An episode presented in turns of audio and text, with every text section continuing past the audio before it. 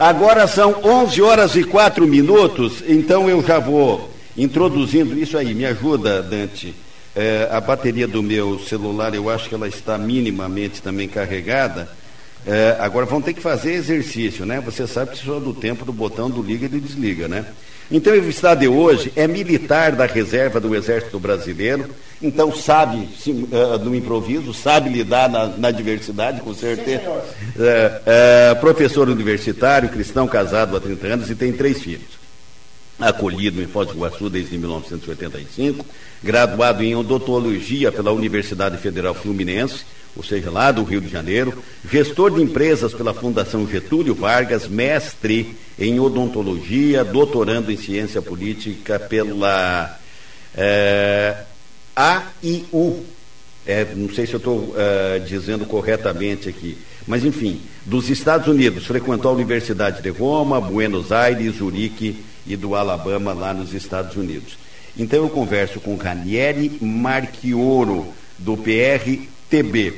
É, me mata a curiosidade, o senhor é dos marquioros do Rio Grande do Sul, porque eu vejo a formação do senhor aqui fluminense, é, a família rio-grandense. Bom dia, candidato. Obrigado por ter vindo aqui na Rádio Cultura. Bom dia, audiência da Cultura. Bom dia, Nelson, Caleb, Dante, Nélio. É um prazer estar aqui. Aliás, antes de eu responder a sua pergunta, quero dizer para a audiência que a Rádio Cultura deu um show de organização do último debate que nós tivemos aqui em Foz do Iguaçu. Uma iniciativa importante, parabéns a todos vocês, eu não canso de elogiar, porque realmente o que vocês fizeram contribui muito para o processo democrático e até de esclarecimento da nossa população. Bom, os marquioros que eu me refiro aí são de Santa Catarina, né? São imigrantes italianos, né? da, da região de Brusque, Uruçanga. É, mas temos parentes no Rio Grande do Sul, tem espalhado pelo Brasil inteiro, essa família é muito grande. Agora são 11 e 6, como é que está a campanha, candidato? Olha, está prazeroso, né? Como eu nunca participei de processo eleitoral, é minha primeira experiência eu estou fazendo sem sofrimento. Eu tenho um compromisso com a população, né? eu tenho noção das nossas possibilidades, o grupo é pequeno, não temos recurso partidário, não tem fundo eleitoral. Eu queria até fazer uma piadinha com relação a essa queda de energia aqui. Posso fazer? Pode. É o seguinte, olha. Nas mídias sociais eu estou completamente bloqueado pelo Facebook, completamente bloqueado. O meu perfil pessoal com mais de 10 anos foi hackeado. Entrei com uma liminar na justiça, ganhei a liminar, o Facebook não devolveu. Entrei no STJ, no tribunal, ganhei a liminar, ele não devolve, não consigo impulsionar nada, nem pagando, nem cumprindo a legislação. Não tem fundo partidário, não tem fundo eleitoral, não tem uma estrutura de campanha adequada, porque eu estou sentindo que é necessário um time muito grande para poder você realmente coordenar isso. E até na entrevista cair energia. É. Teoria é. da conspiração. Tunelli, diga lá. Pois não, dizia candidato de que talvez para o grande público iguaçuense, é, a tua pessoa, o teu nome aparece quando da campanha para a presidência da República, quando você vai para as ruas com os caminhões que tinham sido do Exército e que são de tua propriedade. Enfim, campanha eleitoral que faz aquela empolgação nas ruas, pessoas que vão eh, se agregando porque tem eh, uma posição favorável àquela mesma proposta. Quanto a uma vida partidária, até na entrevista anterior que o senhor concedeu aqui na Rádio Cultura, eh, disse que de fato permaneceu aqueles anos todos dentro do PT, até por uma questão de conveniência contratual com a Itaipu Binacional na ocasião. É, depois disso, então, houve uma troca de partido, ou seja, não há uma vivência partidária política muito é, profunda ou de muito tempo. Até porque o senhor disse também que naquele tempo anterior não teve militância, não teve uma participação maior nesse sentido. Aí vem a pergunta que lhe faço a questão de ter se empolgado numa campanha presidencial é o que te levou, na empolgação, a se lançar logo candidato a prefeito em Foz do Iguaçu? Obrigado pela pergunta, Nélio. Muito ao contrário. Eu resisti muito ao fato de aceitar a ideia de ser candidato a prefeito. Eu tenho noção exata do que significa isso. Estou agora, durante a campanha, experimentando de fato o que é a vivência política de fato, a, a minha permanência no, naquele partido, no PT, no meu entendimento, e eu fiz até um teste, viu? Eu cronometrei quanto tempo eu levo para fazer a minha assinatura. Oito segundos é o tempo que eu gasto. Então, de fato, a minha permanência no PT significam oito segundos, porque eu assinei uma ficha de filiação E não tive nenhuma militância, absolutamente nenhuma. Eu tenho recebido várias críticas, vários comentários, pessoas que tentam desconstruir a minha imagem, dizendo que teriam fotos, imagens, vídeos, etc. Eu desafio. Qualquer pessoa me apresentar uma única fotografia, uma única fotografia com qualquer liderança petista, um único comentário, qualquer fato relacionado a uma militância, não teve de fato. O que aconteceu é que nós, brasileiros e brasileiras, tivemos uma grande expectativa com relação à vinda daquele operário que foi levado à presidência da República. E isso não se confirmou. Né? Eu tenho visto, inclusive, na nossa campanha eleitoral, um candidato que tenta vender aquela imagem de 2002. Esse partido não é mais o mesmo, não foi o mesmo. O que sobrou dele é muito pouco, é lamentável o que ocorreu. Mas foi, de fato, uma grande esperança para o Brasil. E eu resisti ao fato de aceitar o convite para ser candidato. Eu resisti de fato. Eu fui quase que empurrado para essa posição. E por quê? Porque nós precisamos apresentar uma proposta que rompa com a velha forma de fazer política. Seria necessário alguém com qualificação técnica, com boa vontade, com disposição e com voluntariado, que aceitasse romper com a tradição. E nós rompemos com a tradição. Estamos dando um belo exemplo. Decidimos não fazer coligações partidárias, e eu explico por quê. Existem vários times e nós temos que respeitar todos eles. Não temos que fazer ataques pessoais a nenhum dos candidatos. Nós temos que trabalhar no campo das ideias. Nós decidimos não fazer coligações por quê? Grandes coligações dão realmente muita força ao candidato para que ele possa vencer uma eleição. É mais gente trabalhando, é mais recurso humano, são mais cabeças pensando. Mas quando ele vence a eleição, ele fica comprometido a atender às demandas que são naturais dos partidos que o apoiaram. E muitas vezes aquelas nomeações que poderiam ser técnicas ficam comprometidas, elas ficam nomeações políticas e não técnicas. Então nós fizemos o primeiro passo, decidimos não fazer coligações partidárias. Segundo ponto importante, o PRTB é um partido pequeno, ele não tem representatividade no Congresso Nacional. Por esta razão, ele não tem direito ao fundo partidário. O PRTB não tem fundo partidário, mas tem fundo eleitoral. Por, me, por menor que seja esse valor, né, cerca de 1 milhão e 200 eh, mil reais, o PRTB decidiu abrir mão disso. Existe um partido novo também que abriu mão. Né? E isso é um pequeno gesto, um pequeno exemplo de que nós entendemos que esse recurso público, que é legal, não é ilegal, mas ele é oriundo de impostos, né, que as pessoas trabalharam, produziram, pagaram seus impostos, e nós entendemos que não é correto utilizar isso para financiamento de campanha. Né? Essa foi uma decisão do STF, e nós decidimos fazer por, por conta própria, com os recursos que temos. E aí nós temos que nos superar onde? Na proposta, na honestidade, na transparência. Essa é a nossa ideia. Mas assim, eu nunca pedi realmente de fato, nunca procurei ser candidato. Entendo que estou correndo é, um grande risco né, de fazer feio ou também o grande risco de fazer bonito. Nós queremos deixar um legado. Né? Se a vitória vier, vai ser uma consequência, mas especialmente eu acho que a política tradicional de Foz do Iguaçu, e os senhores estão aqui há muitos anos, conhecem a dinâmica, sabem como ela funciona, nós estamos indo realmente num sentido oposto a isso. E acho que a sociedade vai entender muito bem esse recado e talvez surpreenda. Vamos ver. Nós não vamos fazer pesquisa eleitoral, nós nem temos recurso para isso, nem nos interessa isso. A pesquisa de fato e de direito vai acontecer no dia 15 de novembro. Agora são 11 horas e 16 minutos com 34 segundos. Eu contraponto da Rádio Cultura, Rede Costa Oeste de Rádio. É, e hoje, aqui no Contraponto, entrevistando é, Ranieri Marchior, que é o candidato do PRTB, e quem vai fazer uma pergunta é o Dante Quadra, que é lá de Catuípe, no Rio Grande do Sul. Pertinho. Uh, candidato, a partir do ano que vem, como que, qual é a sua opinião, a sua ideia e planificação para o enfrentamento à pandemia aqui em Foz do Iguaçu, que deve continuar? Né? Esse é um problema bastante sério, um problema técnico, nós temos que entender que a, a questão sanitária não pode ser descuidada. Eu tenho algumas opiniões que são muito pessoais, né? É, com relação a, a, esse controle da pandemia. Porém, nós temos que pensar também na questão econômica. É, discordem ou não, a pandemia é importante, mas a questão econômica também. E aí eu vejo, tenho uma opinião pessoal de que desde março, né, nós, eu acho que nós perdemos um pouco de tempo politizando demais a doença, nós poderíamos ter envolvido a sociedade num grande debate de conscientização para que as pessoas assumissem compromisso de controle e respeito aos seus semelhantes não por uma questão política, mas por uma questão que é importante realmente. Eu tenho que cuidar da minha saúde, eu tenho que cuidar da saúde né, do Nelson, do Caleb, do Dante, do Nélio, eu tenho que respeitar isso. Né? E a gente vê, de repente, algumas pessoas que não levam isso muito a sério. Por outro lado, também, o poder público de Foz do Iguaçu e de outros estados no Brasil inteiro também politizou demais a doença. E isso é, faz com que algumas condutas que, no meu entendimento, poderiam ter sido adotadas, como, por exemplo, a melhoria da imunidade da nossa população. Isso é possível de conseguir, mudando alguns hábitos. Né? Nós deveríamos ter aconselhado as pessoas a tomar banho de sol até as 10 da manhã, depois das 4 da tarde.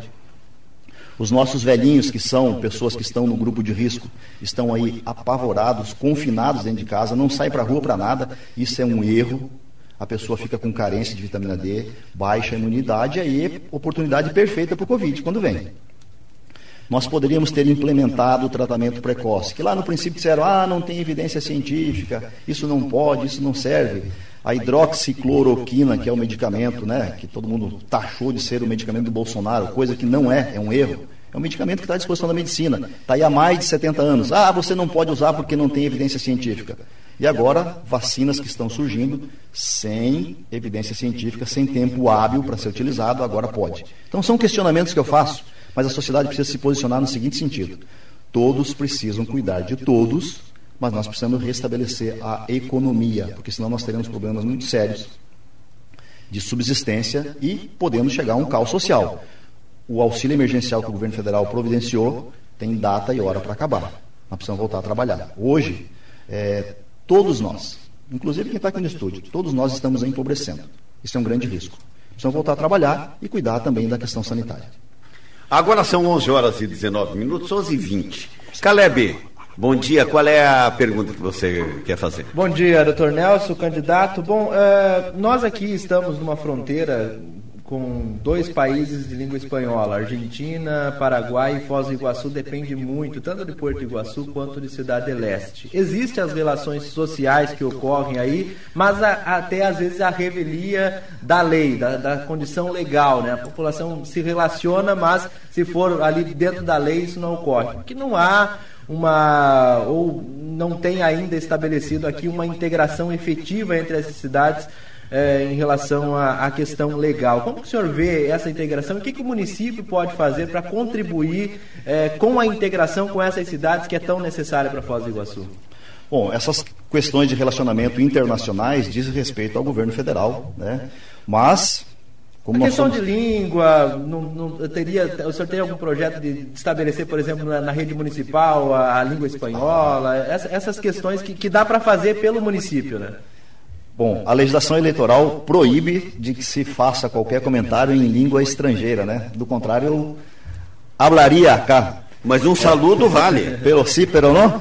Bom, está no nosso plano de governo, sim, implementar o espanhol, né? No nosso, na nossa grade curricular é, do ensino fundamental.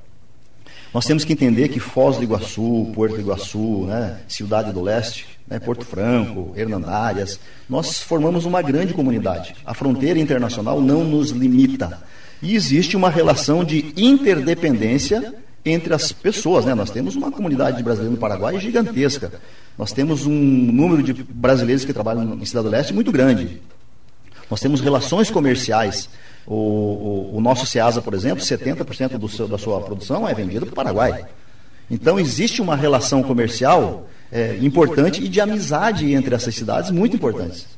Então nós, do ponto de vista da língua, nós pretendemos sim implementar o espanhol como uma língua que gostaríamos que as nossas crianças falassem, não apenas pela questão cultural, mas pela questão do turismo, pela questão do relacionamento entre essas cidades. E nós formamos, como eu disse no início, uma grande comunidade. Foz do Iguaçu não pode pensar na sua fronteira territorial. Cidade do Leste também não, tampouco Porto Iguaçu. Obrigado, meu querido.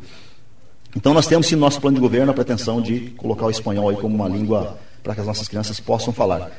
Nós outros hablamos, né? Mas seria interessante que as nossas crianças aprendessem desde cedo essa língua importante, assim como o inglês, talvez uma outra língua. Mas nós temos que pensar numa, numa coisa mais realista, né? O espanhol está mais na nossa massa do sangue aqui e isso seria um, um, uma atitude importante para o nosso plano de governo.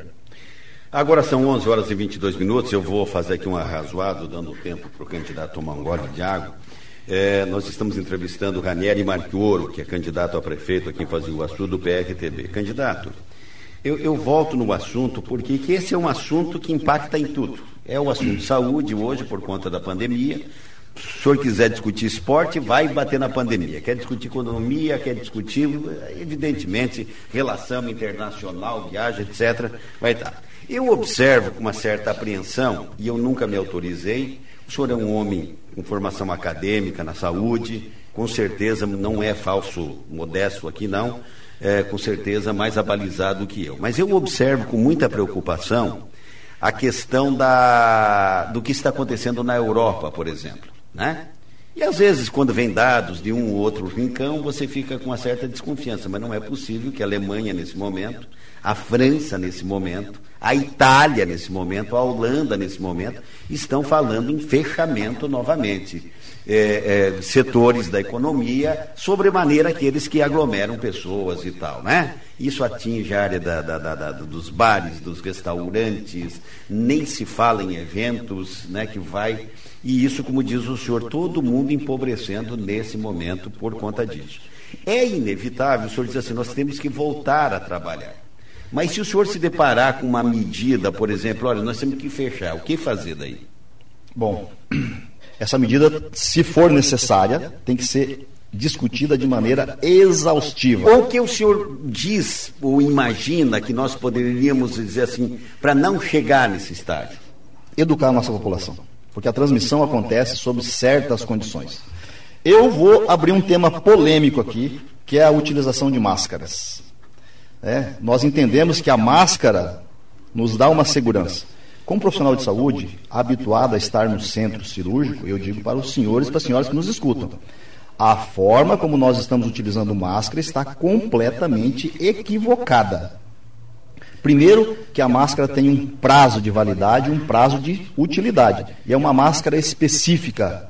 Eu vejo, estou na rua, né, convivo com as pessoas, e as máscaras estão extremamente sujas, inadequadas. Então ela não protege a pessoa que está utilizando. Então, a máscara é importante? Sim. Quais são as vias de contaminação? Boca, nariz e olhos. Né? Não acontece pela pele. Então, se você tem que utilizar uma máscara, e eu vou voltar aqui ao centro cirúrgico, você deveria estar utilizando também um óculos de proteção. Né? Porque você pode estar protegido pela máscara, boca e nariz, mas os olhos estão expostos. Então é importante que nós eduquemos a nossa população para a utilização correta dos EPIs, né? O equipamento de proteção individual.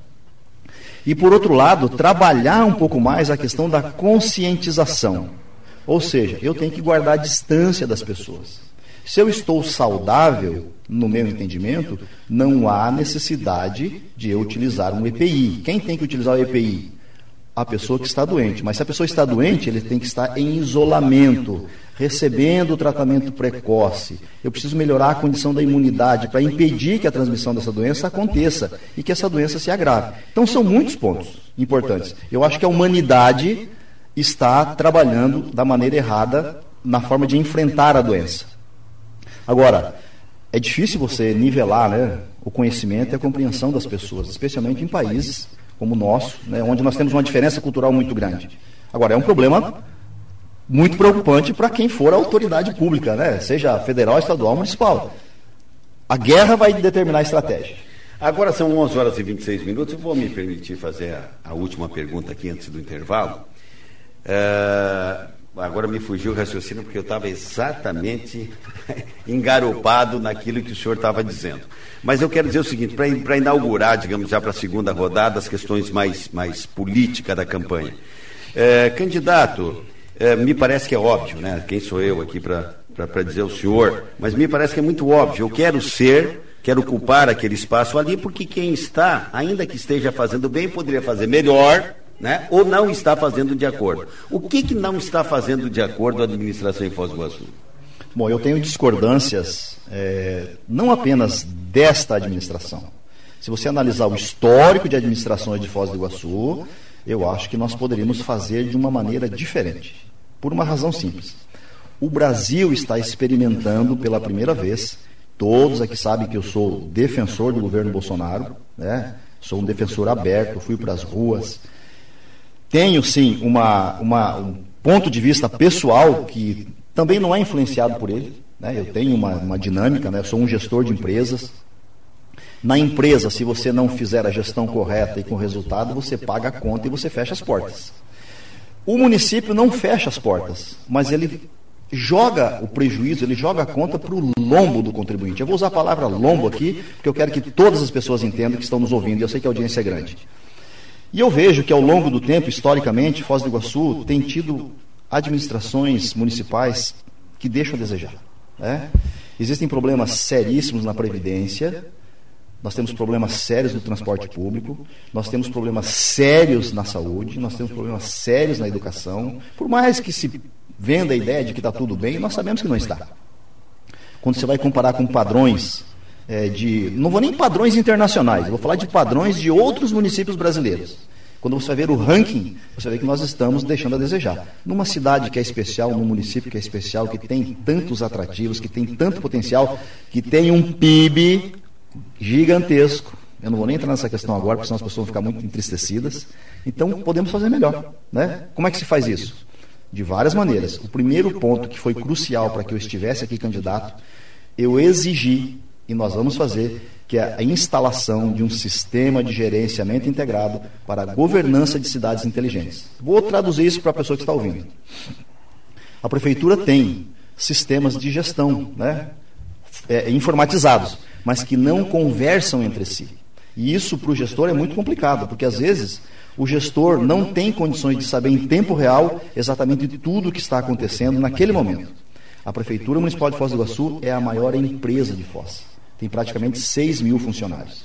É impossível você fazer a gestão disso se você não tiver um controle rigoroso. E esse controle apenas acontece quando tem um servidor de dados analisando em tempo real tudo aquilo que está acontecendo. Esse é um dos pontos.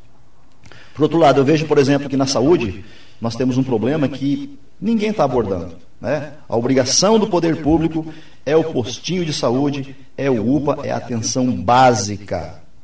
As questões mais de alta complexidade são obrigações do Estado do Paraná. Eu quero discutir sim a questão do hospital municipal. Se ele deve ficar na mão do município ou se ele deve passar para o Estado como hospital regional ou transformá-lo em um hospital universitário, uma vez que nós temos aqui um curso de medicina. São questões para serem discutidas. Né? Vamos discutir com a sociedade? Vamos discutir. Vamos chamar pessoas que têm grande saber? Vamos discutir isso. Não é uma, uma decisão pessoal minha ou do prefeito. Tem que ser discutido com a sociedade. O que é melhor? A Constituição manda, é, obriga né, que o município invista pelo menos 15%. Foz do Iguaçu investe muito mais, investe 30%. E nós temos um déficit. Se você for medir a satisfação das pessoas, não é boa. Nós temos filas gigantescas. Não quero achar o culpado aqui, tá? A culpa é do prefeito, é do... não interessa isso. Interessa é achar a solução. Nós temos filas gigantescas para consulta de especialidade, fila para exame. Cirurgias eletivas que foram suspensas, a demanda reprimida é gigante. Então, o desafio do próximo prefeito vai ser muito maior do que tem sido agora. Agora são 11h31. Eu vou para o intervalo comercial e eu volto uh, entrevistando o Ranieri Marchioro, candidato do PRTB a prefeito de Foz do Iguaçu.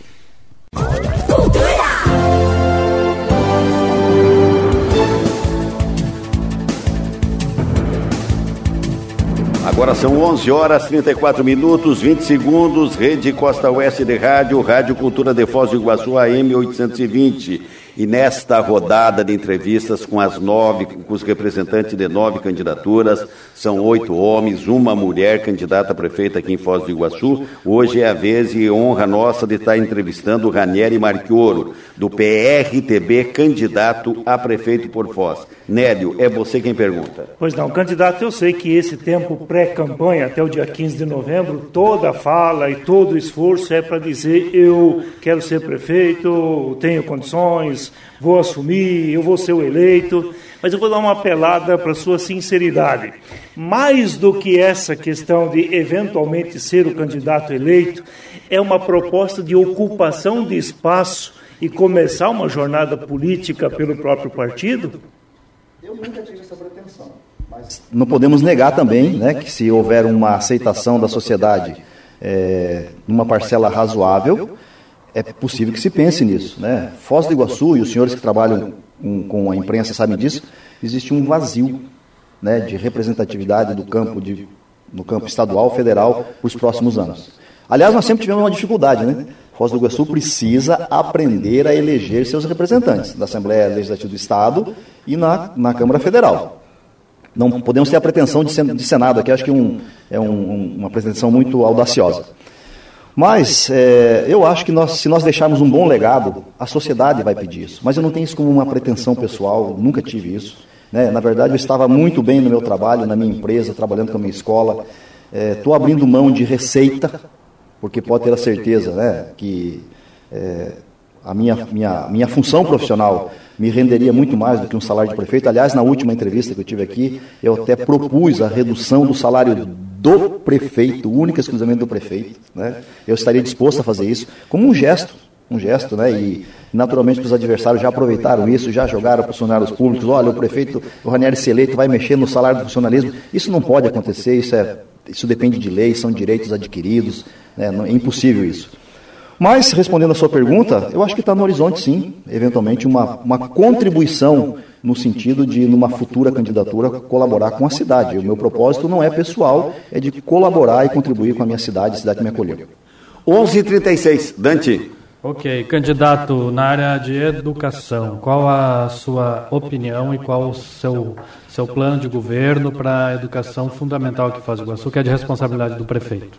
Bom, eu tenho conversado muito com os professores, eu tenho conversado com o sindicato a respeito das dificuldades enfrentadas e, independente da, do que vai acontecer no próximo ano, nós teremos problemas muito sérios que ninguém está falando sobre isso. Tá? Eu vou, talvez pela primeira vez, falar isso aqui agora. É, com relação à educação. Nós sabemos que a sociedade está perdendo receita, está empobrecendo.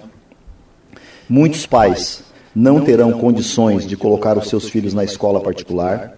E aí a pergunta que talvez eu esperaria é a questão da, do retorno às aulas, né? A questão presencial. Está na lista aqui. Então está na lista? Responde. Então está na lista? Ótimo. Então, veja, eu tenho conversado com os professores. O que, que acontece? Eu sou professor. Então eu conheço toda a dinâmica da sala de aula e os nossos professores atualmente e a massa de professores é, com relação ao número de funcionários públicos é muito grande, né? cerca de 30% são professores. E o nosso professor está reaprendendo a forma de ensinar. Ele está sendo obrigado a ir para trás de um celular, de uma câmera, gravar aulas virtuais. Os nossos professores estão usando os seus equipamentos pessoais, alô prefeito, né? seus equipamentos pessoais.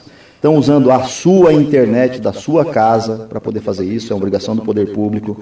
Nós precisamos pensar também que os alunos que estão lá do outro lado precisam ter acesso à internet e nós sabemos que a periferia, aquelas crianças mais humildes, mais pobres, às vezes não tem nenhum celular, não tem internet, estão completamente fora do processo educacional. Então, independente do que vai acontecer, nós precisamos pensar também no seguinte, e agora vou abordar uma questão. Qual é o número de professores que estão no grupo de risco? Que com a volta às aulas presencial estariam expostos eventualmente ao Covid? É um outro problema. Então, nós precisamos encontrar uma solução compartilhada que atenda a todos os interesses. As aulas presenciais, eu acho que são muito mais interessantes do que as virtuais, porque as virtuais, o aluno pode perfeitamente estar logado, e não estou nem ensinando malandragem para o aluno, porque eles sabem muito, essa molecada de hoje é danada, viu? Eles ficam logados, mas às vezes não estão nem acompanhando o, que, o conteúdo que está sendo passado. Então eu, eu tenho uma preocupação muito grande. Eu gostaria sim de que as aulas fossem presenciais, que nós tivéssemos condições de atender essa demanda né, de alunos, inclusive essa demanda reprimida e nova que virá por conta da queda na, na renda. É natural que isso vai acontecer. Mas nós temos que pensar também na questão de proteger a saúde dos nossos professores e professoras que estão no grupo de risco. E esse número é muito grande. Então, hoje, se nós pensarmos na proteção dos professores que estão no grupo de risco, seria inviável a volta às aulas presenciais. São 11 horas e 39 minutos. É contigo, Caleb. Ainda nessa questão de educação, mas em, é, falando da, da, educação inclusiva, o que, que o senhor pensa? Qual que é a proposta em relação a isso, de inclusão social? Até tem uma lei aqui que estabelece, por exemplo, intérprete de Libras nas instituições públicas do município, que não é, é não é acatada essa lei. Como que o senhor vê isso? Nós temos conversado, e, e, a pergunta foi muito feliz, porque nós temos um relacionamento com a comunidade dos surdos mudos de Foz do Iguaçu interessante. E eles têm reclamado não apenas isso, eles que são é, pessoas com deficiência, né? nós não devemos mais falar portador, pessoas com deficiência. E eles têm reclamado é, é, é, essa necessidade de incluí-los no mercado de trabalho. Nós precisamos de cursos profissionalizantes para essa, para essa classe social, fazer essa política inclusiva, e inclusive eu pergunto o seguinte: como é que uma pessoa que é portadora, né, que é surdo-mudo, é atendida, por exemplo, num posto de saúde?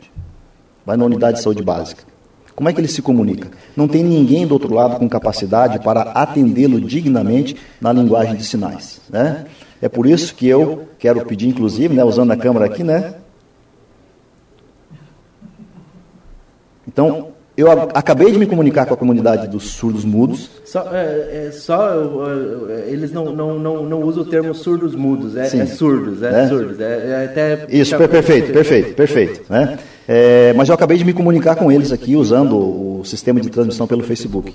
Com certeza, e eu pedi voto por 28, tá? Então veja que essa linguagem dos sinais ela é importantíssima. E o poder público teria a obrigação de prever isso.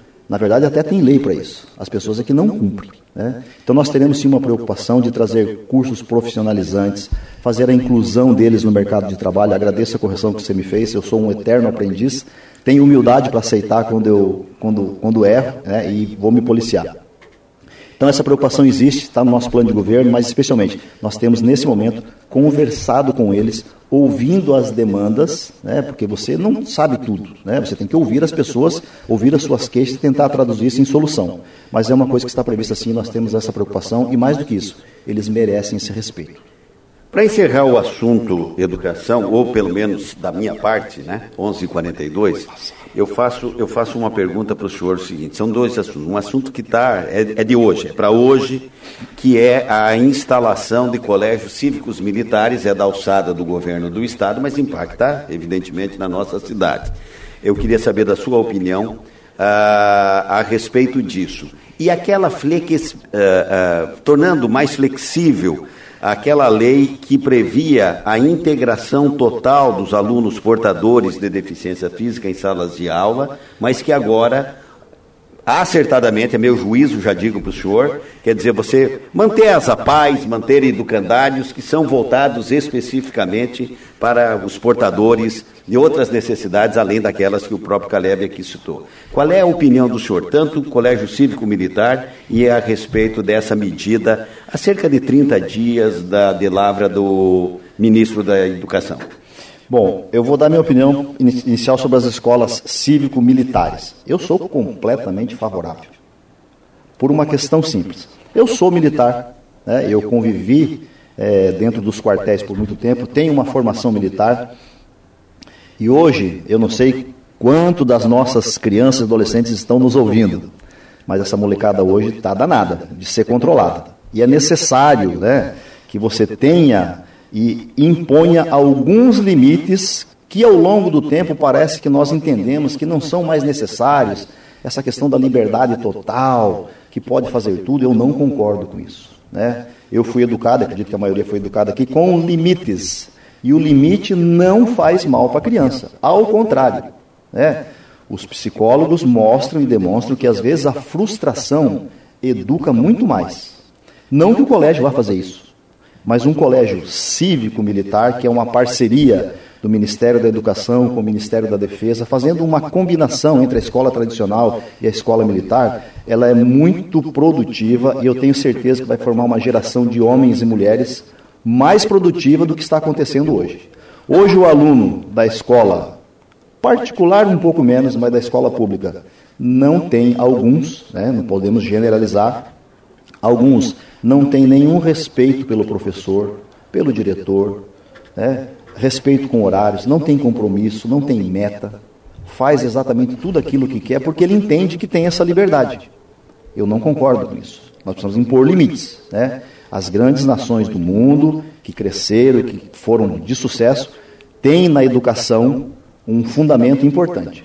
Com relação a essa questão é, das pessoas com deficiência, nós visitamos a PAI, conversamos com a PAI, ela tem e outras entidades que, que, que dão assistência a pessoas. Esse é o ambiente adequado, porque eles são especialistas nisso. Né? Dentro das nossas, da nossa rede pública, nós precisamos também implementar as equipes multidisciplinares. Hoje o professor professor de primeira a quarta série, né, ele é sobrecarregado, especialmente esse. Por quê? Ele, além de ser professor, ele precisa ser psicólogo, mas às vezes ele não é especialista nisso. Né? Ele precisa ser o assistente social, ele não é especialista nisso. Ele tem que fazer o papel de fonoaudiólogo, não é especialista nisso. Então o professor fica muito sobrecarregado. Isso gera estresse, isso gera doença, isso gera afastamento do trabalho. Então nós temos que ter uma preocupação de deixar o problema na mão daquele que é mais especializado. E essas entidades é o ambiente recomendado. Agora precisam de apoio, viu? Eu tive lá na PAI, eu verifiquei que realmente a situação deles é crítica, é precária, e eles prestam um serviço uma, é, de um valor inestimável. Agora são 11h46, 46 é você, Nélio. Pois não, candidato, é, é, ainda na questão das escolas cívico-militares, mas eu vou botar algumas perguntas na sequência. É favorável a nomeação por parte do governador, dos diretores e não da eleição? Essa é uma. Outra, na questão que envolve é, aí é mais para o lado econômico, da necessidade de mais professores, professores que têm grupo de risco fiquem fora da sala de aula, tem que contratar outros, tem que botar intérprete de Libras em todos os postos de saúde, em todas as UPAs, em todas as escolas. Economicamente, como é que viabiliza o ideal com aquilo que é possível? Bom, vou tentar responder as perguntas fatiadas, né? Isso. Tudo que é imposição eu tenho uma certa restrição. Nós vivemos um ambiente democrático, acho que não há necessidade de impor o diretor. Né? Isso, eu acho que dentro de uma mesa de negociação, uma imposição né, se converte em uma solução compartilhada. Não vejo necessidade de imposição, a menos que não exista uma, op uma opção viável né, para você, naquele primeiro momento, implementar. As escolas cívico-militares têm uma dinâmica um pouco diferente da escola normal, e às vezes é necessário né, que o governador coloque uma pessoa da sua confiança ou com competência técnica para que realmente a escola se transforme é, no seu objetivo final. É, recursos financeiros para custear o sonho, né? Isso. Isso é, um, é uma questão que nós podemos encarar das, por um outro ângulo. Primeiro, vamos entender de onde vem o recurso público que o gestor utiliza. O recurso público ele é oriundo de imposto taxas. E para que você tenha garantido essa condição de recurso é, no caixa do, do município, do Estado da União, é preciso que você dê oportunidade dos empresários, dos empreendedores, daquelas pessoas que produzem riqueza, trabalharem com liberdade, na forma da lei, mas trabalharem com liberdade. Hoje, o poder público, no meu entendimento, tem criado algumas dificuldades para o setor produtivo. Então, é preciso, num primeiro momento, que o poder público entenda que a função, a única função, a única finalidade do poder público é tornar melhor a vida das pessoas. Então ele precisa facilitar a vida do empresário. Precisa facilitar a vida do empreendedor, dar liberdade para ele poder trabalhar. Ele podendo trabalhar, ajustando o mercado, ele será mais produtivo, vai pagar os seus impostos, que aí sim nós teremos recursos financeiros para bancar o sonho. Então o primeiro problema que nós temos que atacar é facilitar a vida de quem produz e de quem paga imposto. Esse é o meu entendimento com relação a essa questão. 11 horas 48 minutos com 5, 11, 11 49 Não vamos enfeitar o pavão. O Dante, é você que faz a pergunta. Tá certo. Candidato, a pandemia atingiu em cheio a área do turismo, que é o principal movimento econômico de Foz do Iguaçu ainda. E nós temos cerca de 6 mil guias de turismo, que a grande maioria está sem trabalhar desde março e também não tem direito ao auxílio emergencial e, e estão tentando se virar como podem. Algum, vários deles viraram Uber com o carro que fazia um trabalho de guia. Qual que é a sua plano para esse pessoal, para a área em geral do turismo, a partir do ano que vem, que ainda não deve receber aquele turista estrangeiro, que é o que mais procura guia? Bom, nós temos também, a exemplo de outras perguntas que eu respondi, conversado muito com o nosso pessoal do turismo. Talvez a categoria que mais está sofrendo hoje. Tá? É, eu já conversei com alguns e você vê nitidamente lágrimas nos olhos. Essa categoria tem sofrido demais. O que nós vamos fazer para retomar o nosso mercado? Claro que aquele mercado dos sonhos, né? Com um avião chegando no aeroporto, com turistas estrangeiros, diversas línguas, aquela festa, né? A van lotada, é, aquela disputa, né? Pelo... Isso vai demorar. Nós sabemos disso. É uma questão mundial. E agora a Europa fechando, pode ter a certeza que muito mais. Então eu não quero entristecer absolutamente ninguém, mas eu também não posso ser aqui um, um utópico, né? um sonhador, dizer que amanhã isso vai ser retomado. O que, que nós temos que fazer de fato para tentar pensar é, numa solução mínima para esse momento. Talvez pensar no turismo interno. Né? A cidade tem que oferecer uma condição de segurança razoável para que o turista se sinta seguro para viajar. Está todo mundo louco para viajar. Eu quero viajar. Né? E adotando medidas de proteção onde o turista interno se sinta seguro, nós temos que pensar em promoções. A rede hoteleira tem que pensar em promoções. O poder público tem que contribuir nesse sentido. Então é um problema sério que aflige uma grande categoria, mas principalmente quero aproveitar o gancho dessa pergunta. Quando o turismo for retomado, nós precisamos mudar as regras que regulamentam o turismo de Foz do Iguaçu. E eu vou explicar como é que isso funciona. Hoje nós temos é, uma lei que deveria proteger o nosso mercado. O mercado do turismo de Foz do Iguaçu é nosso.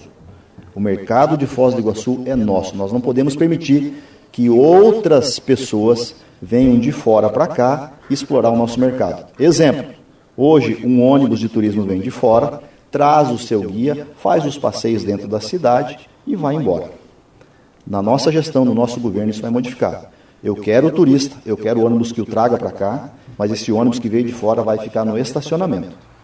E esse, esses passeios acontecerão utilizando a frota local com um guia local. Tá? Isso não é nenhuma novidade. Outras cidades que exploram o turismo fazem isso e nós precisamos fazer isso aqui também. Agora são 11 horas e 52 minutos. Caleb. Bom, candidato, é, em relação, até nessa área aí de, de, de, economia, né? A, a, gente depende muito do turismo aqui. Faz algum tempo que vem se discutindo a diversificação da matriz econômica de Foz do Iguaçu e isso não ocorre. Nós chegamos aí na pandemia e a principal atividade é o turismo. Parou o turismo, parou praticamente a cidade toda, porque aí envolve o comércio, aí teve a questão da fronteira fechada também que agravou ainda mais a situação. O que, que dá para fazer nessa situação de diversificação da matriz econômica de Foz do Iguaçu já a partir do ano que vem? Bom, o primeiro ponto, não fugindo da sua pergunta, eu gostaria de lembrar as pessoas que o nosso principal produto é o turismo, continuará sendo o turismo, e nós não podemos esquecer do turismo e pensar apenas na diversificação né, ou na ampliação da nossa matriz econômica. Uma das soluções que nós podemos fazer aqui, e trabalhar um pouco mais, temos uma vocação para um polo educacional né? melhorar a UNILA, melhorar a UniOeste, as universidades que estão aqui, ou criar facilidades para que um polo educacional seja implementado em Foz do Iguaçu. Uma outra ideia que Foz do Iguaçu briga há décadas, né, é a ideia de atrair indústrias, atrair indústrias, atrair indústria para Foz. Por uma questão de logística, né, nós temos que pensar que nenhum grande empresário vai sair, por exemplo, de São Paulo, vir para Foz do Iguaçu, transportar matéria-prima para cá para industrializar e voltar para um grande centro consumidor. Isso não, não tem lógica empresarial nisso. Talvez deveríamos pensar nos produtos que ingressam no Brasil, né, pelo Paraguai, pela Argentina, vindo do Chile, e talvez pensar na, é, em agregar valor nesses produtos, seria uma saída. Nós temos uma pretensão ousada aqui, e eu vou falar um pouquinho sobre grafeno. Nós temos nos Estados Unidos, especificamente na Califórnia, o Vale do Silício, e aliada a universidades que existem lá, criam-se muitas startups, pessoas inteligentes, pessoas que são criativas, estão lá para criar novos produtos e novos negócios. E promover algo, é uma palavra que inclusive não tem no dicionário da língua portuguesa, promover a disruptura. O que é a disruptura? É quando você cria uma nova tecnologia, você cria um novo, um novo produto e isso derruba uma tecnologia mundial. Então eles têm alto valor agregado, capacidade técnica para desenvolver novos produtos e o vale do grafeno, o grafeno é um derivado do grafite, inclusive foi objeto de uma fala importante do presidente Bolsonaro na época da campanha. É o produto talvez mais cobiçado no mundo, mais estudado. As empresas estão investindo pesado para conseguir produzir essa matéria em escala industrial. Nós temos em Foz do Iguaçu um professor que tem um invento já à base de grafeno, é um produto acabado. Ele acabou de assinar um contrato para exportar esse produto para os Estados Unidos mercado europeu e nós precisamos de uma fábrica. Então nós gostaríamos de atrair uma fábrica. Mas que tipo de fábrica eu posso atrair para cá? Qualquer uma que não faça perder a nossa identidade com a natureza. Então tem que ser indústrias não poluentes, indústrias limpas e que de preferência façam produtos tecnológicos de alto valor agregado. Nós temos aí a Itaipu Nacional como uma parceira, né? o diretor-geral de Itaipu, general Silvio Luna, tem se mostrado um grande parceiro de Foz do Iguaçu. Eu tenho certeza que uma proposta como essa, sendo levada a ele, ele vai ter a sensibilidade de analisar e cooperar. Nós temos aqui o PTI, nós temos aqui a Unila, nós temos a Unioeste, nós temos capital intelectual, nós temos que melhor aproveitar isso. Isso levaria uma diversificação da nossa matriz econômica, sem perder a nossa vocação principal, que é o turismo.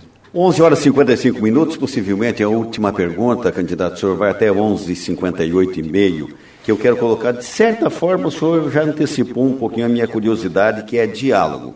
A gente ouve, não, eu vou tratar institucionalmente, eu vou tratar de forma republicana, né? Evidente, o que, que eu quero dizer? Vou, enquanto Câmara de Vereadores, eu mando um projeto, peço ou reivindico alguma coisa, é claro que eu vou ser respeitado, vou tratar, vão me tratar de forma republicana, mas vai ficar na fila dos pedidos dos demais cinco mil e tantos municípios que de forma republicana também estão pedindo, né, de forma institucional. Evidentemente que se aqui em Foz do Iguaçu, por toda, a, se diferencia é, da absoluta maioria, ou quase na totalidade dos demais municípios do Estado, que é a presença do governo federal. O que, que o senhor leva de vantagem pessoal para fazer esse diálogo, conforme o senhor disse, olha, eu vou lá converso com o general Luna, né? vou lá, de repente, converso com alguém. O que, que é que o prefeito vai precisar, principalmente por esse cenário que o senhor também desenha, que o senhor, uh, digamos assim, resume, estamos empobrecendo. Como é que nós vamos reivindicar? Como é que o senhor vai estabelecer esse canal com o governo federal? que não é só importante republicamente, institucionalmente, mas vai ter que ter gente que saiba conversar ali. Primeiro eu quero fazer um comentário porque eu tenho sim um bom relacionamento com o diretor-geral de Itaipu, mas ele me pediu que não envolvesse o nome dele na campanha eleitoral. Então esse comentário que eu fiz, ele é institucional e jamais queria que a audiência sim, claro. inter interpretasse que foi um benefício pessoal que eu quis tirar desse relacionamento. Eu tenho grande respeito por ele. É, o que eu vejo é, nós estivemos em Brasília em diversas oportunidades, acredito que alguns puderam acompanhar, e estivemos dentro de vários ministérios lá em Brasília, pensando sim na possibilidade de, se eleitos, poder propor em Foz do Iguaçu propostas que seriam executáveis, né? que estariam lá no, no, horizonte ou no radar daqueles ministérios. Nós estivemos em Brasília, temos um bom relacionamento, né? até com o vice-presidente da República, que é do nosso partido, inclusive ele gravou o apoio formal à nossa candidatura. Temos um bom relacionamento com o presidente, apesar de que eu não estou utilizando o mote né, do presidente Bolsonaro na campanha, porque ele nos pediu isso. Tenho visto outros candidatos fazendo isso de maneira indevida e desrespeitosa, sem autorização do presidente Bolsonaro. Então eu acredito que nós temos um relacionamento, sim, é, de poder levar uma demanda e sermos atendidos de uma maneira, talvez, não digo especial ou privilegiada, mas dada a importância de Foz do Iguaçu. Foz do Iguaçu não é um município comum. Foz do Iguaçu é um município diferenciado e tem que ser tratado dessa forma. Ok, são 11 horas 58 minutos e 30 segundos. Candidato Ranieri Marchioro, desejo sorte ao senhor, obrigado pela presença. Eu que agradeço. É, o senhor vai ter oportunidades, eu acho que só no dia do debate, mais uma vez na Rádio Cultura, por conta eu não sei se é também esse o termo mais correto, da estreiteza que nós temos em relação à legislação eleitoral. Mas muito obrigado, sucesso para o senhor, bom final de semana, bom feriadão que vem por aí. É, depois do intervalo, nós vamos voltar lá por volta do meio-dia e 12, meio-dia e 13, porque tem os comerciais e tem o horário eleitoral. Até daqui a pouco.